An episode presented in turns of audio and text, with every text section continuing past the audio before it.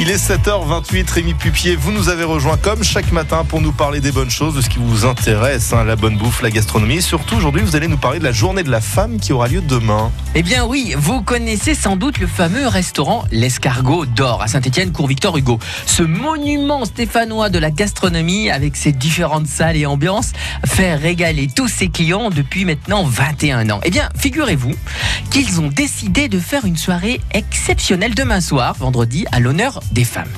Ils euh, vont récupérer le temps d'une soirée les Halles de Saint-Étienne, juste en face de chez eux, et faire une grande soirée où non seulement la gastronomie sera à l'honneur, mais les femmes aussi. Et oui, c'est le jour. Mais alors, ça sera quoi le programme? Eh bien, on va se régaler. Les Halles de Saint-Etienne, c'est le lieu hein, qui se prête pour euh, se régaler. Euh, il va y avoir, mesdames, un buffet géant de la terre à la mer, des toasts à gogo, avec la qualité de l'escargot d'or, bien sûr. Et puis des boissons, mais à volonté. Alors, il faudra boire avec modération, car avec le DJ Goldo qui va envoyer de la musique comme à son habitude.